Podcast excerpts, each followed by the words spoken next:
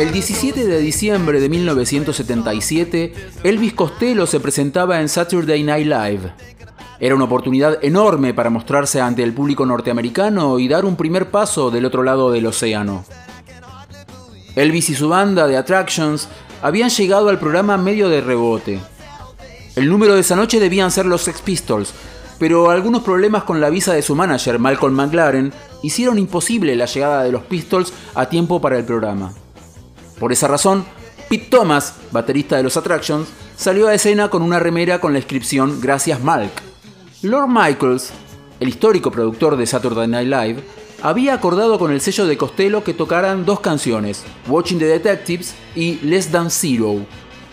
Pero Elvis quería tocar Radio Radio, una crítica a los arreglos entre las discográficas y los medios de difusión. Less Than Zero era una diatriba contra Oswald Mosley, el líder de la ultraderecha británica. Para Costello no tenía sentido tocar una canción sobre un tema tan inglés en la televisión norteamericana.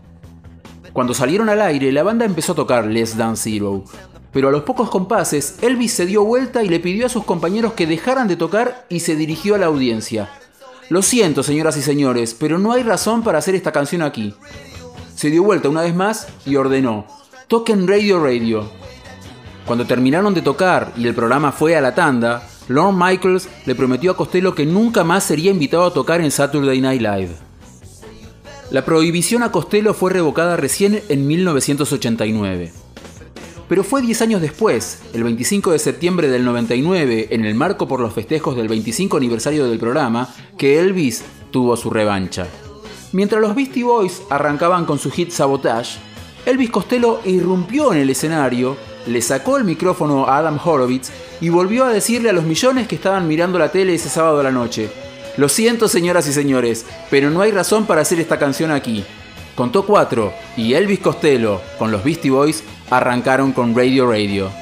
En un guiño a la historia, Mike D, baterista de los Beastie Boys, lucía una remera con la inscripción Gracias Mal.